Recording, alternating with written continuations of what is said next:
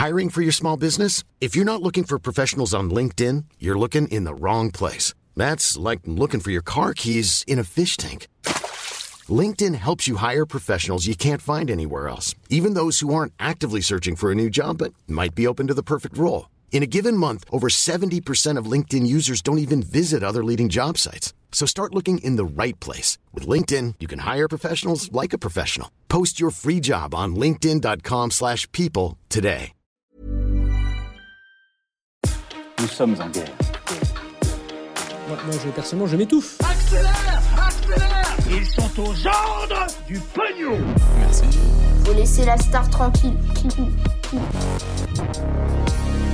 De nouvelles graves accusations contre un célèbre youtubeur, un revirement du Qatar sur les morts dans les chantiers des stades ou encore un volcan en éruption. Salut c'est Hugo, j'espère que vous allez bien. On est parti comme chaque jour ensemble avec mon équipe pour une nouvelle plongée dans l'actualité en une dizaine de minutes. Et on commence donc avec cette nouvelle enquête du média d'investigation euh, Mediapart, une enquête concernant euh, le youtubeur Léo Grasset, plus connu euh, sur YouTube sous le nom de Dirty Biology. Alors Dirty Biology, c'est une chaîne YouTube suivi par 1,2 million d'abonnés, qui est spécialisé dans la vulgarisation scientifique.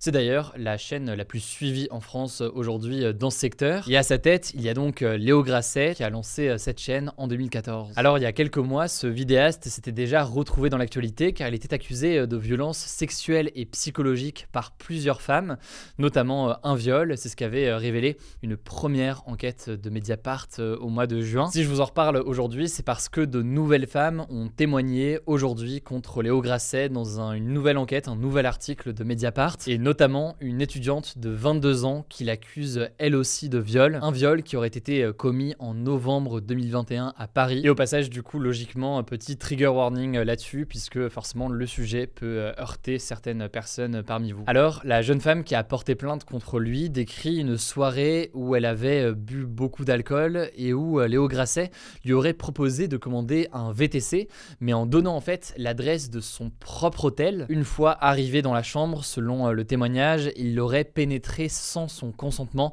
alors qu'elle était euh, en train de dormir ou en tout cas dans un état de sommeil important. Et euh, Léo Grasset lui aurait alors dit de se détendre.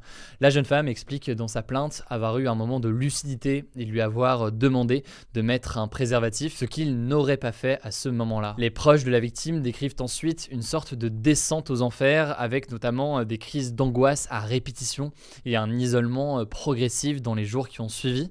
Son médecin lui a même prescrit des antidépresseurs, des anxiolytiques ou encore un arrêt de travail. Alors, sur cette accusation de viol, l'étudiante Léa a donc déposé une plainte et le parquet de Paris a déclaré à Mediapart avoir ouvert une enquête pour viol. Alors, en plus de cette nouvelle accusation, Mediapart s'est aussi entretenu avec deux autres femmes, deux autres femmes qui n'ont rien à voir elles non plus avec le milieu de YouTube et qui ont entretenu des relations avec Léo Grasset.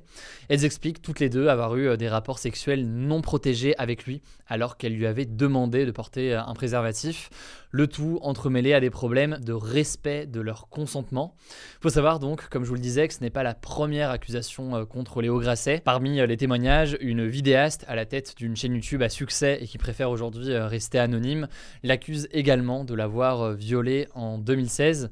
Et dans la première enquête de Mediapart, les sept autres femmes décrivaient en fait des relations tumultueuses, du harcèlement, des violences psychologiques et des comportements sexistes. À ce sujet, une plainte a été déposée contre lui pour harcèlement sexuel par la vidéaste Clotilde Chamussi, ce qui a d'ailleurs donné lieu à l'ouverture d'une enquête en juillet dernier, une enquête qui est donc euh, toujours en cours actuellement. Alors Léo Grasset, quelques mois après la diffusion de cette première enquête de Mediapart, avait réagi à ces accusations le 19 novembre dernier dans une vidéo de 34 minutes, une vidéo donc d'une demi-heure publiée sur euh, sa chaîne YouTube Dirty Biology. Dans cette vidéo, Léo Grasset indique avoir, je cite, trompé, menti et évoque des euh, remords pour quelques années euh, chaotiques. Pour autant, donc, il nie toute violence sexuelle. Par ailleurs, dans sa vidéo, il accuse aussi euh, Mediapart d'avoir déformé certains propos, notamment des captures d'écran ou des messages issus de captures d'écran, en estimant que eh bien, tout cela participait à déformer la réalité et à donner une vision faussée de la réalité. Alors, au moment où on tourne ces actus du jour, Léo Grasset n'a pas réagi pour le moment à cette nouvelle enquête qui a donc été réalisée par Sophie Boutboul Et Lénaïque Bredou et qui apporte donc de nouveaux témoignages. Je vous mets donc le lien de l'enquête directement en description si vous voulez en savoir plus.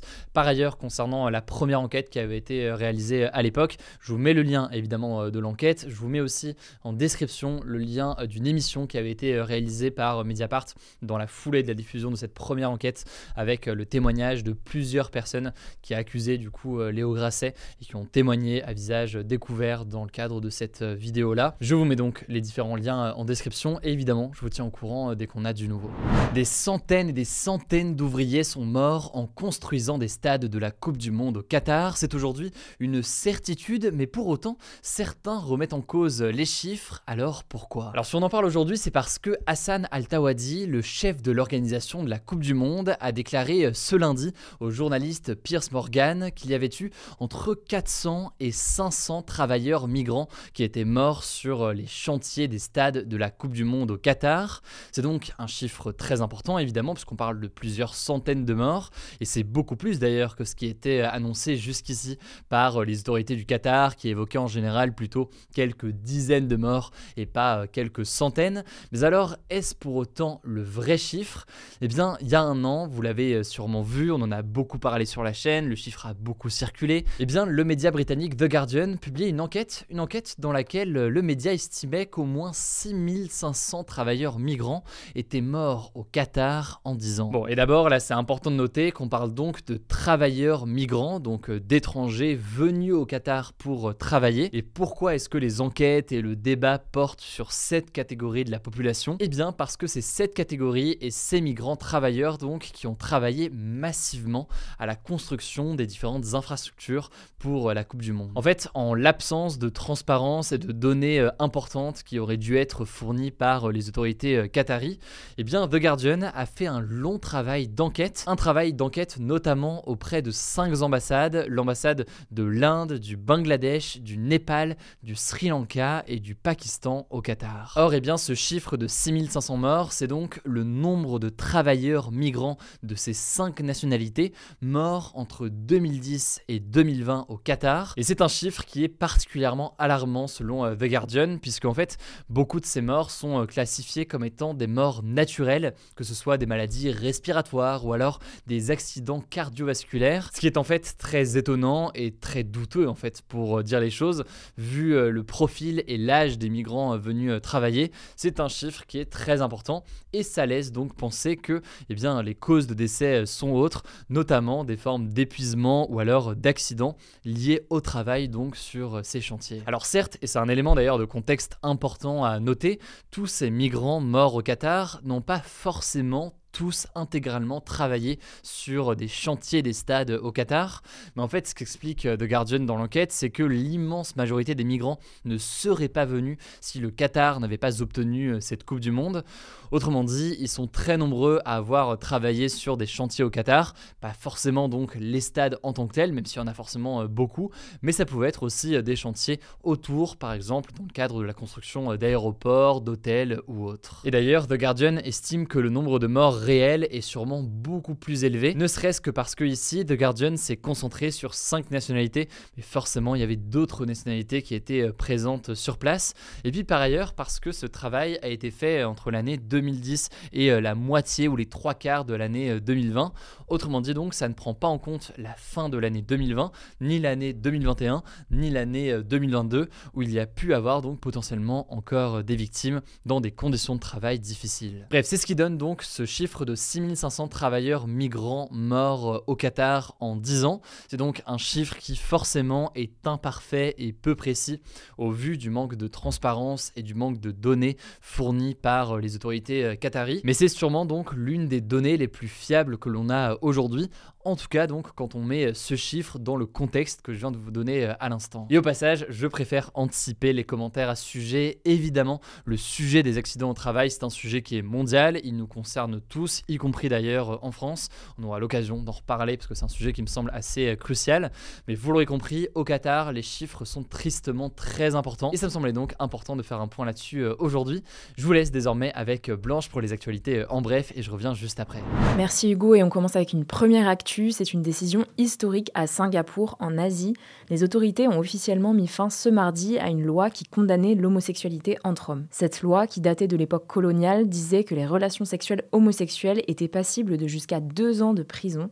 Ceci dit, elle n'était plus appliquée dans les faits depuis de nombreuses années. Mais son abolition est donc un symbole. Des représentants de la communauté LGBT ont salué la fin de cette loi, jugée comme discriminatoire et stigmatisante. Ceci dit, ils ont quand même souligné qu'il restait encore un long chemin à parcourir en matière d'égalité des droits à Singapour. Là-bas, l'interdiction du mariage entre personnes du même sexe est inscrite dans la Constitution, donc la loi suprême du pays. Deuxième actu rapidement, Hugo vous parlait de la Coupe du Monde au Qatar. Et eh bien hier, lors du match Portugal-Uruguay, un homme s'est introduit sur la pelouse avec un drapeau arc-en-ciel LGBT, alors que les relations homosexuelles sont passibles d'emprisonnement au Qatar. Alors l'image n'a pas été diffusée à la télé, mais de nombreuses photos ont été prises. L'auteur des faits est un Italien qui s'appelle Mario Ferri, qui est déjà plusieurs fois rentré sur la pelouse lors de grands matchs de foot. On ne sait pas encore ce qu'il risque pour le moment. Troisième actu en France, ce mardi, les psychiatres qui travaillent à l'hôpital étaient en grève contre, je cite, le délabrement du secteur selon les syndicats. Pour faire simple, ils dénoncent un abandon par l'État avec un manque de lits d'hôpital et des fermetures régulières de centres médico-psychologiques qu'on appelle aussi CMP à cause de manque de personnel. Alors Emmanuel Macron avait annoncé en septembre 2021 un plan avec notamment la création de 800 postes après un sommet consacré justement à la psychiatrie et à la santé mentale. Mais ce plan est jugé insuffisant par les syndicats qui réclament une augmentation de 20 à 25% des salaires des psychiatres hospitaliers sous forme de primes de pénibilité, notamment pour renforcer l'attractivité du métier. Quatrième actu, on part à l'autre bout du monde. Le plus grand volcan encore actif au monde est entré en éruption pour la première fois depuis 40 ans. Il s'agit du volcan Mauna Loa à Hawaï, dans l'océan Pacifique. Et l'éruption a commencé ce dimanche à 23h30 à Hawaï, donc lundi 10h30 heure française. Et oui, petite anecdote pour vos dîners mondains, il y a 11 heures de décalage entre la France et Hawaï, voire parfois 12 heures lorsqu'on change d'heure. Alors pour l'instant, cette éruption de Mauna Loa ne menace aucune habitation, même si les autorités restent prudentes. Elle provoque en tout cas de gros nuages de fumée au-dessus de l'île d'Hawaï. Cinquième actu en tech, et c'est la guerre entre le nouveau patron de Twitter, Elon Musk, et Apple. En fait, Elon Musk a publié ce lundi une série de tweets à charge contre Apple et il a notamment menacé l'entreprise de créer un nouveau smartphone pour concurrencer l'iPhone. Alors pourquoi ces menaces? En gros, le milliardaire accuse Apple de ne plus vouloir faire de publicité sur Twitter et de vouloir retirer l'application de son Apple Store. Derrière ces accusations, il faut dire qu'en fait, selon le Washington Post, Apple était ces derniers mois l'entreprise qui fait le plus de publicité sur Twitter Or aujourd'hui, la publicité est assez vitale pour Twitter puisque 90% de ses revenus dépendent de la pub. De son côté, Apple n'a rien communiqué officiellement et selon certains experts, l'entreprise serait même opposée à ce que la modération sur Twitter soit diminuée. On suivra ça. Enfin, on termine avec une actu musicale qui devrait faire plaisir à certains d'entre vous. Le chanteur canadien The Weeknd a annoncé sa tournée After Hours Till Down Tour en Europe et trois dates sont prévues en France, à Nice le 22 juillet, à Paris le 29 juillet et à Bordeaux le 1er août 2023. Alors pour ceux qui n'avaient pas suivi, en fait, il avait été obligé de reporter puis finalement d'annuler complètement une partie de sa précédente tournée en France à cause du Covid, dont trois concerts à Paris et un à Lyon. Alors la prévente pour le concert au Stade de France ouvre ce jeudi 1er décembre à midi et la mise en vente générale est prévue le vendredi 2 décembre à la même heure. Bonne chance, ça risque d'être les Hunger Games. Voilà, c'est la fin de ce résumé de l'actualité du jour. Évidemment, pensez à vous abonner pour ne pas rater le suivant, quelle que soit d'ailleurs l'application que vous utilisez pour m'écouter. Rendez-vous aussi sur YouTube et sur Instagram pour d'autres contenus d'actualité exclusifs. Écoutez, je crois que j'ai tout dit, prenez soin de vous et on se dit à très vite.